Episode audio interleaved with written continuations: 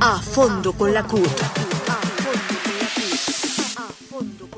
El pueblo no puede hacerse ilusiones y generarse falsas expectativas ante las declaraciones públicas de los directores de los diferentes partidos burgueses que dicen no apoyar esta reforma tributaria, así como frente a quienes proponen mutilarla para después apoyarla y mucho menos frente a quienes insisten en el endeudamiento y la venta de los pocos activos que le quedan al Estado.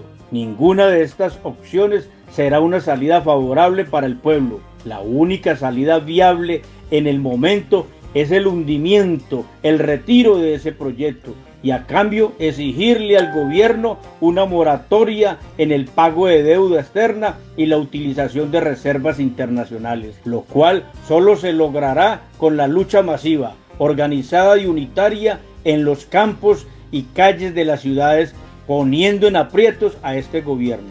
Llamamos al Comité Nacional de Paro, a los comandos departamentales y municipales de paro, a los trabajadores y el pueblo en general y participar de manera activa en las actividades de paro programadas para este 28 de abril.